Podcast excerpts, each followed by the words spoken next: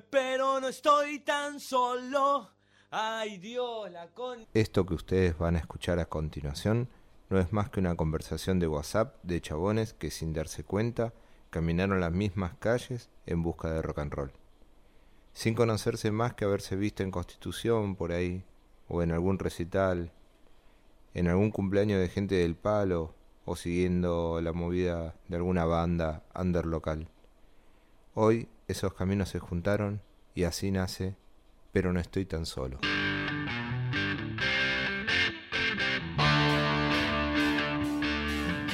Otra cosa, el del show de Divididos ahí en lo que ahora es Puerto Madero.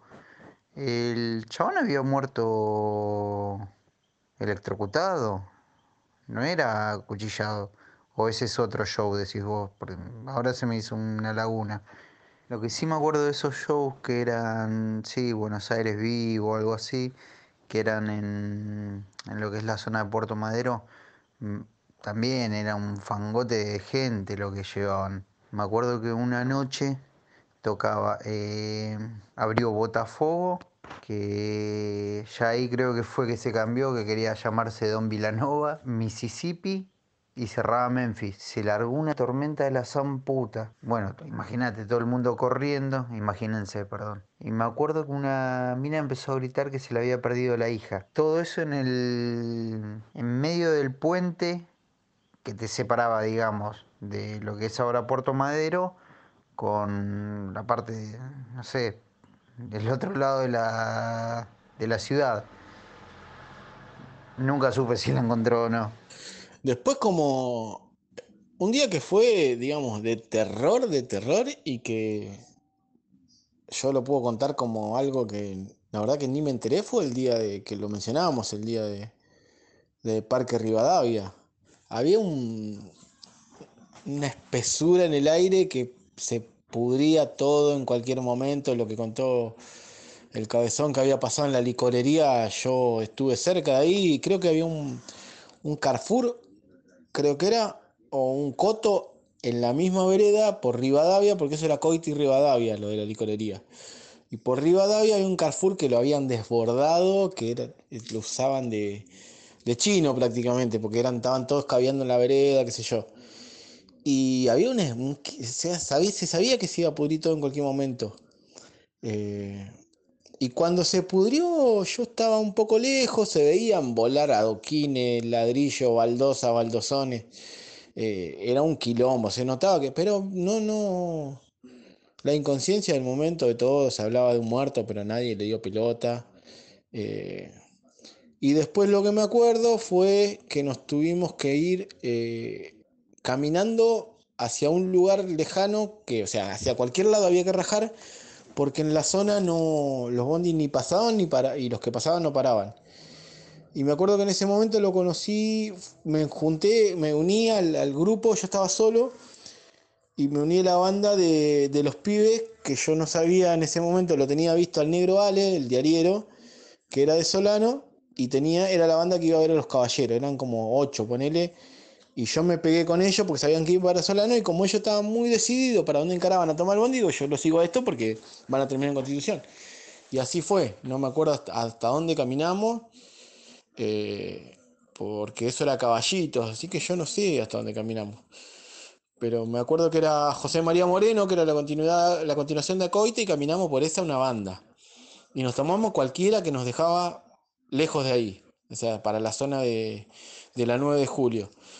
Y la 9 de julio nos bajamos y ahí, ahí sí nos desprendimos, yo los perdí de vista, qué sé yo. No hablé con ellos en el bondi, nada. Solamente sabía que iban para Solano, entonces digo, estos pibes van a tomar un bondi que me deje cerca a mí. Y en uno de, de las paradas, de ahí nomás, a cuatro o cinco paradas, eh, se subió el polaquito, el polaquito de la 836, no el polaco de la Florida. El polaquito, el Luisito, eh, Damián lo conoce, por ahí Capocha lo conoce porque era del Inca. Eh, se subió re en pedo, se subió y como subió, siguió y se sentó eh, en el bondi. No sacó boleto, nada, obviamente. Y, cuando yo me bajé, me bajé y me olvidé del polaquito. Y el polaquito seguramente siguió en el bondi y andó a saber hasta dónde, a dónde terminó ese bondi. No, no me acuerdo ni qué bondi era. Eh, y cuando llegué a Constitución me acordé que el polaquito seguía en el bondi.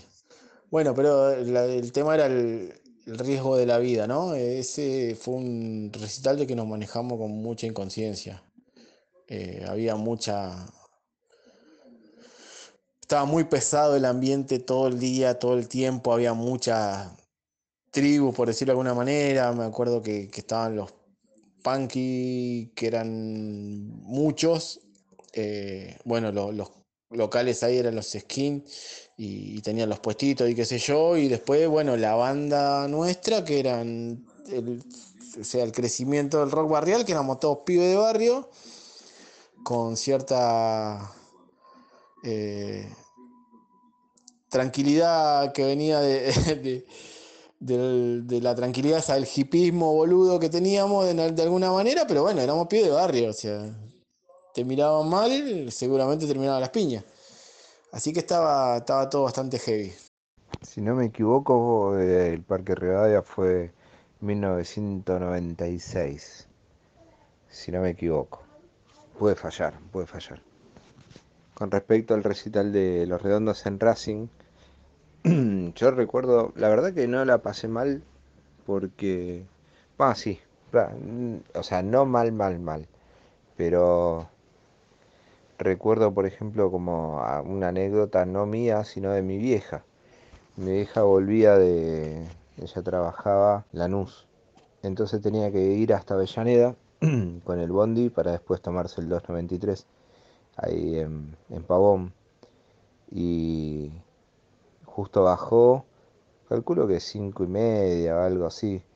Y claro, dijo que la pasó muy mal. El, había un, bardo de gente, porque la fila llegaba, si yo no me acuerdo mal, porque yo fui temprano, yo fui temprano y no hice mucho tiempo la fila, entré rápido por suerte, pero me contaban que la fila llegaba desde Belgrano, la altura de, de, la, de la cancha, hasta Pavón llegaba. Y era un quilombo de gente. Y ella me había contado de que se bajaba del, se bajaba del bondi y que era un quilombo, que se tiraban encima en la fila, que como que no, no, había mucho respeto por la gente, porque justo, claro, todos bajaban del tren también y la parada del 293 estaba ahí. Y bueno, toda la gente no sabía qué es lo que estaba pasando, mucha gente no sabía qué es lo que estaba pasando. Entonces sí, la pasó mal. Después, yo no sé si se acuerdan lo que fue la salida la salida eh, era todo un barrio sitiado. ¿Se acuerdan que habían puesto, tenías que seguir por un camino? Sí o sí, te llevaban hasta cerca del puente, este, por unas calles todas valladas que no podías salir. Sí o sí tenías que ir hasta Mitre y a una cuadra del puente. Y claro, anda a tomarte un colectivo ahí. Y bueno, nosotros dijimos, acá no nos va a parar ninguno en la bajada del puente, así que empezamos a caminar, a caminar, a caminar, a caminar. Y aparte ahí no pasaba ninguno porque todos van para el lado de Capital, tenías que ir para Belgrano que estaba casi cortada en esa zona. Así que con los amigos que fuimos seguimos caminando hasta Sarandí, una cuadra antes del viaducto. Ahí estábamos esperando y eran como las 2 de la mañana y ningún colectivo nos paraba, 3 de la mañana creo. Y nada, yo tenía un viejo que era hermoso y lo llamé por teléfono y me fue a buscar. Nos fue a buscar a todos. Nos cargamos todo en el auto y volvimos. Pero no había forma, yo no tuve forma de viajar. los bondis por ella venían la gente colgada mal así que la vuelta era imposible y estando más cerca que, que de ningún otro lado.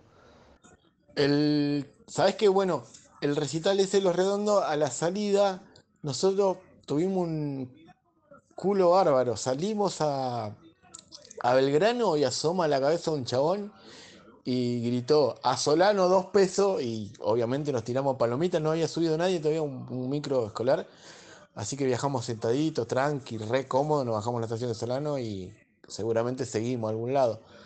Pero fue lo único bueno del día ese fue el, el viaje. El negro es otro pibe que un poco era como yo en ese momento. O tomaba o no tomaba, no tenía término medio. Y he ido a un montón de lugares con él y no tomamos nada o tomamos dos latas, ponele. No. Íbamos mucho con el negro, íbamos mucho a ver a los visitantes. Era un clásico que donde iba, donde tocaba los visitantes, o nos encontrábamos allá o íbamos juntos. Y los recitales de los visitantes más tiernos no podían ser, era todo amor y paz. Eh, la verdad que un quilombo en el concierto de los visitantes, imposible. Una situación similar, por ahí no tiene nada que ver, eh, con recitales complicados. Fui a ver Capanga que tocaba en, en Parque, no, en Parque no, en Puerto Madero. Tocaba Capanga, tocaban Los Auténticos Decadentes y tocaba Escape. Un ambiente raro afuera porque había muchos skinhead que estaban esperando el momento de que toque Escape para entrar. Se sabía, viste cuando están todos, estaban tocando las otras bandas y se sabía que, iban a, querer entrar ellos. Eh, y en el recital de Capanga empezaron a entrar y había como una resistencia grande. La gente, la verdad que el público de Capanga eh, siempre me gustó, la verdad. El público eh, entre los en los quilombos, bastante unidos, hicieron frente, no los dejaron entrar. Ellos querían entrar al medio de, de, la gente y no lo dejaron entrar y lo sacaron. Eh, empujones, piña, todo, se pudrió todo mal. Pasaron por al lado mío pegándoles en la cabeza a un esquinje que. Y lo sacaron, lo sacaron a todos. Pero disolvieron todo el grupo de skinhead que no pudieron entrar después. Se juntaron todos afuera y empezaron a hacer quilombo como para que para pudrirla, pero ya está, por lo menos dentro del, del show que me acuerdo que se había ido, había una avalancha y se cayó el vallado, que tuvieron, el mono tuvo que parar el show para que se acomoden, para que levanten el vallado, que se acomode la gente, pero todo esto se provocó con, el ingreso de los skinheads al, al, público. Y el recital de los redondos en River eh, también fue, fue heavy, fue tenso, fue todo, todo, todo lo que no debería ser un recital. Eh, primero el ingreso, tenías que ir por una una fila, tenías que ir caminando entre una fila de, caballos de la policía montada, te hacían pasar, eh, había un metro, el pasillo era un metro, y tenías que pasar por ahí, te tiraban el caballo encima, este, ya era lamentable desde el comienzo. Después entramos temprano también, eh, muchas avalanchas, eh, yo estaba adelante y en las avalanchas nos caíamos y no nos podíamos levantar, quedábamos apretados un rato largo, hasta que por ahí te agarraban de la ropa y te levantaban. Muchas corridas, que fue cuando entró el loco con, la, con el cuchillo a herir a la gente, que después lo terminaron acuchillando a él. Había una incertidumbre muy grande, no sabía qué es lo que iba a pasar, cómo iba a terminar. Y así todo, con lo que pasó, podía haber, haber sido mucho, mucho peor.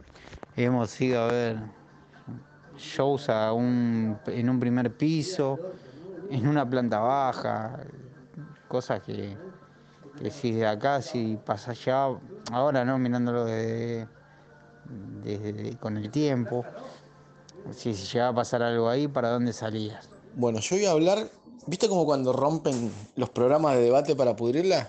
Eh, para mí Callejero es una banda de mierda, siempre fue una banda de mierda. Lo que sí me acuerdo, patente, me acuerdo, pero patente, era saber que habían ido algunos pibes, pues, la posibilidad que había ido uno de mis hermanos.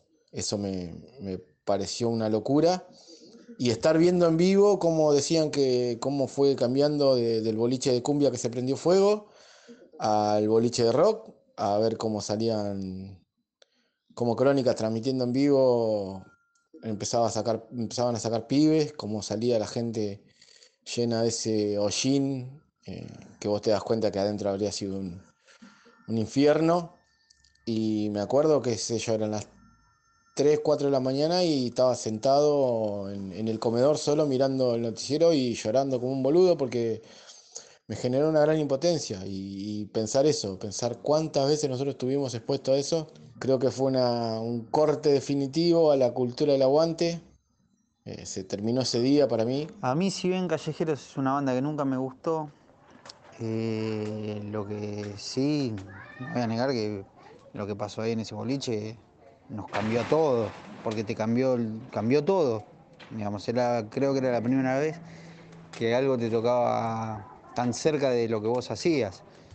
De, quiero decir, de ir a shows.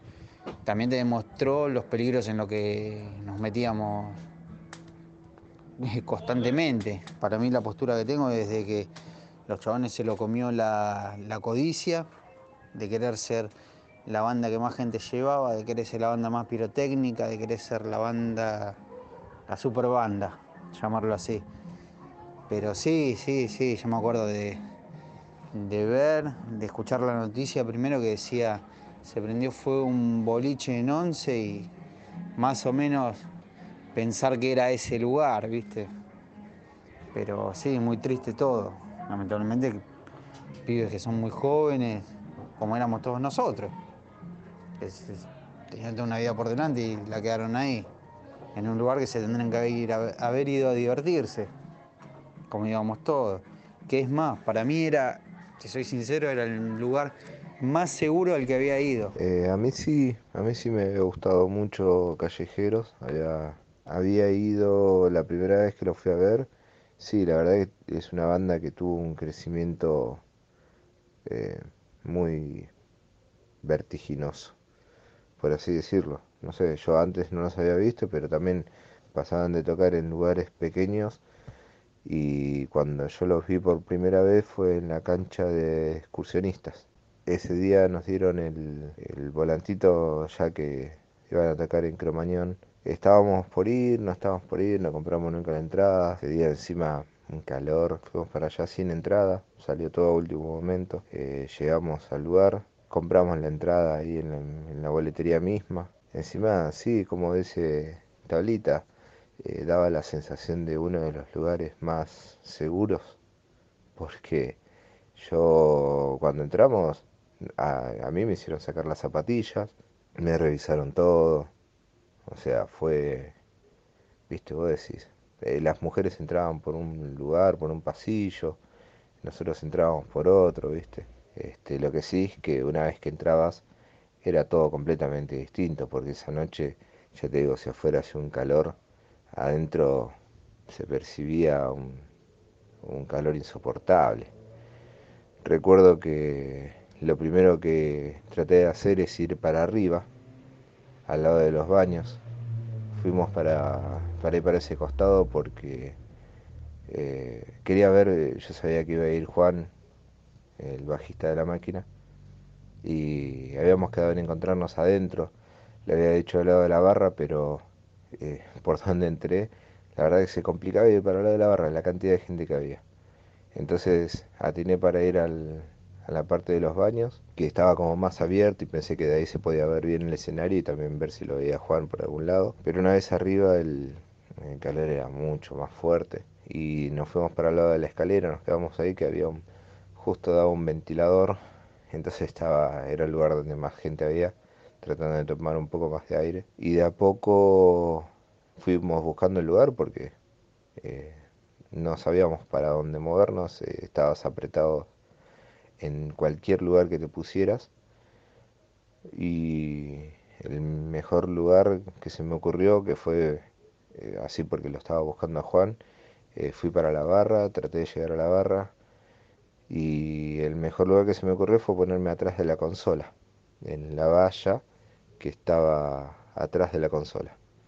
Y ahí me puse porque podíamos espiar el show por entre la entre los el operador de sonido qué sé yo desde ahí atrás. Podíamos subirnos para, para llegar a, ver un poco más. Este y de paso pispeaba a ver si me lo me lo cruzaba Juan. Ya habían empezado a, a tirar petardos y qué sé yo eh, la cantidad de gente ya era se notaba que era algo anormal. Entonces eh, lo que atiné a hacer es primero ponerme más para el lado de la salida, era un poco incómodo, la sensación que daba era de que no era normal la cantidad de gente. Y después eh, los nervios fueron, o sea, la incomodidad mía fue peor porque no estoy acostumbrado a estar en tumultos. Entonces ahí ya estaba bastante incómodo. Eh, cuando Chaván agarró el micrófono y empezó a decir que, eh, que paren con los cohetes, si no paraban se iba a convertir como el shopping del Paraguay y que él había puesto mucho en el lugar y que tendríamos que cuidarlo. Uno, yo, que soy, bueno, por ahí lo pienso, yo creo que lo pensé en ese momento, eh, se percibía algo raro. Había visto un kiosquito eh, de vidrio, con paneles, o sea, con paredes de vidrio ahí adentro, con tanta cantidad de gente, viste, un montón de cosas que, que considero que no eran habituales. Cuando anduvimos por arriba, por ejemplo, en los baños no había agua, estaba cortada directamente el agua. En los recitales, bueno, estábamos acostumbrados, pero decís, loco, dale, estaba tan bueno el lugar, viste, que no costaba. Y sí, a mí me había llamado la atención el cielo raso, pero yo no conocía, creo que nadie se iba a fijar en que la media sombra este, no estaba bien. Yo, por lo menos. había tantas puertas para entrar que por eso me tiré para ese costado. si bien estaba atrás de la consola, pero estaba como a no sé cuántos metros, no sé, no, no tengo ahora la dimensión. Pero era línea recta hacia las puertas. Cosa que cuando empezó a tocar la banda, porque pasó un par de veces esto de, de chabán gritando, de qué sé yo, de que se, comporten, de que pongan el onda, qué sé yo. Este, cuando tocó la banda fue así un segundo hasta que se descontroló todo y empezamos a... Y yo ya tenía la vista pegada en la, en la puerta por donde salir, porque no, no estaba cómodo en el lugar, hasta que a los segundos se cortó la luz y ¿a dónde vamos? Todo lo demás es medio incontable en lo que pasó a partir del momento que se cortó la luz tendría que andar en detalles que no, no son muy buenos. Este, el tema de la salida mm, fue, no sé, raro. No podría contarlo. Yo igual, a ver, eh, mi, mi valoración de callejero era absolutamente sobre lo artístico, porque después lo que le pasó le podía haber pasado, o sea, no pasó con las otras bandas de pura casualidad y la banda que quieras, ¿eh? porque no, no hay una banda que haya cuidado de su público nunca jamás. Eh, me pareció, siempre me pareció que, que había ahí una, un quilombito desde, desde lo de Bulacio en adelante, eh, que, que era cómo cuidar a la gente eh, sin caer en la tentación de, tener que arreglar con la yuta, con los eh, estamentos de seguridad, ¿viste? No, yo creo que este capítulo, por decirlo de alguna manera, concluyo yo en que, digamos, es una etapa que todos vivimos de alguna manera, todas las personas, quiero decir, eh, de, de, lo que dice un poco el negro Dolina, de, creernos inmortales durante la juventud y pensar que nada te va a pasar y, poner en riesgo o, tener la inconsciencia de no asumir los riesgos. Y, depende después de las circunstancias, la realidad de cada, de cada etapa que nos tocó vivir a cada uno. Yo siempre pienso que, que siempre es igual. Yo no, no, no me como esa de que ahora no se puede andar en la calle o, antes sí y después no. Yo creo que siempre es lo mismo. Eh, nosotros lo vemos distinto. Eh, nosotros somos lo que lo que tenemos esa visión eh, parafraseando a Carlitos Tevez, y lo digo en broma, hamburguesada de cómo vemos ahora la calle y cómo vemos el, el clima social, por decirlo de alguna manera. Eh, para mí lo que pasaba en ese momento era que, nos importaba todo, nada, que sabíamos que al otro día no nos importaba nada, entonces el, viaje de hoy, el mambo de hoy, mañana no afectaba a nadie más que a nosotros y a la cabeza, que se recuperaba mucho más rápido que ahora. Eh, y sí, lo que sí que había, eh, que la diferencia puede ser en, en, que esas situaciones de descontrol, de, de, llevar la cultura del aguante a, a los extremos en la que terminó todo mal, terminó todo con, con pies muertos, literal. Eh, hoy ya eso está menos permitido. Hay una exigencia desde los propios concurrentes a esos lugares de, ser cuidado, me parece bien, porque eh, más allá de que todo era un, un ay ay ay del disco ay ay ay de los piojos viene de, esa, de la situación ay ay ay que estábamos viviendo. De, eh, no, lo digo yo, no es una interpretación, lo, dijeron ellos. De que uno pagaba poca plata porque había poca inversión, porque la, la guita se la llevaba el empresario, porque los músicos no tenían que, que acudir a, a, estas cuestiones de la sobreventa y todo eso para poder ver un mango. Después cuando se hicieron millonarios, eh, armaron estructuras que, en las que no tenían en cuenta la gente. Eh, pasó con todos, no, es algo que se le puede achacar a uno. Era como una, una movida, ¿no? una costumbre. Y después también lo, lo, nuestro, ¿no? yo he ido a recitales con la entrada y las monedas para el bondi. Eh, así, literal. Y, si no tenía monedas para el bondi, alguien que me pagaba el bondi o alguien que me que me pagaba la entrada y, al revés también, de, que alguien, de llevar a alguien. Y hoy, hoy nos salimos a la calle sin el celular que, que mínimo vale 10 lucas. Eh, y eso ya no se expone, porque cualquier boludo te puede romper la cabeza por un celular. Eh, yo me acuerdo andar en la calle a los 14 años con una zapatilla hecha mierda por si pintaba algún fulbito en algún momento, pantalón de gimnasia eh, y, y una remera vieja. Y así andar todo el día. Y, y hoy ves a los pibes que ya te digo, ya de, movida tienen un celular que vale una fortuna, un par de zapatillas que, que si más o menos eh, los padres laburan, las zapatillas menos de 6 lucas no valen. Y están recontra regaladísimos que por ahí nosotros eso no lo. No estábamos expuestos a eso. Pero bueno. Esas son las diferencias, no, no creo que pase por. Yo me acuerdo. Había había lugares por los que no se podía pasar, había lugares donde te robaban los, todos los días, agarrarse a piña o, que te caen, que te quieran cagar a palo era de pasar todos los días.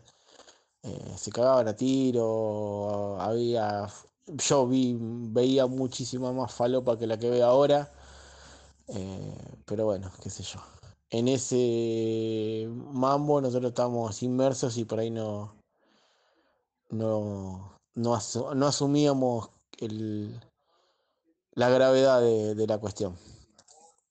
Pero bueno, y en el medio de eso, eh, poder vivir una etapa que creo que, en cuanto a posibilidades de, ver bandas era, fue única. No creo que haya habido otra etapa del rock donde uno tenía lugares para ir eh, viernes, sábado y domingo, eh, incluso gratis viernes, sábado y domingo, y bandas de, de, un nivel ya establecido y con festivales gratuitos permanentemente. Eh, y bueno, todo eso creo que ya pasó.